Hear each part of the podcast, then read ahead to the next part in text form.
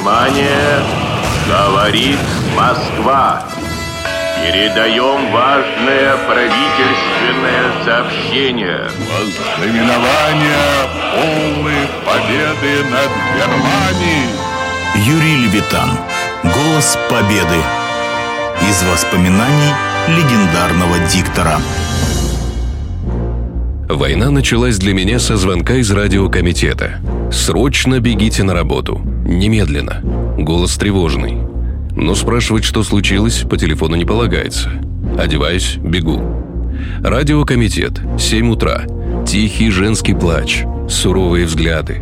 На перебой звонят корреспонденты из разных городов. Киев бомбят. Над Минском вражеские самолеты.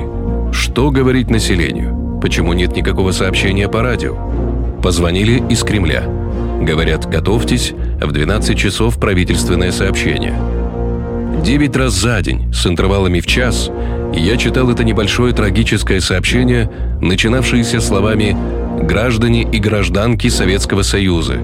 Сегодня, в 4 часа утра, без объявления войны, германские войска напали на нашу страну. Я помню мажорный и гордый тон в эфире, который звучал до этого дня – Пущен Днепрогресс, введена в строй первая дом на Магнитке. Всем, всем, всем. Беспримерный перелет Чкалова через Северный полюс. Но 22 июня голос московского радио зазвучал сурово, сдержанно, мужественно. В нем было и горе, и вера, и надежда. В те дни мы все почувствовали такую ответственность на своих плечах, о которой прежде и не подозревали. Именно такой запомнилась Великая Отечественная война легендарному диктору Юрию Левитану, голосу победы.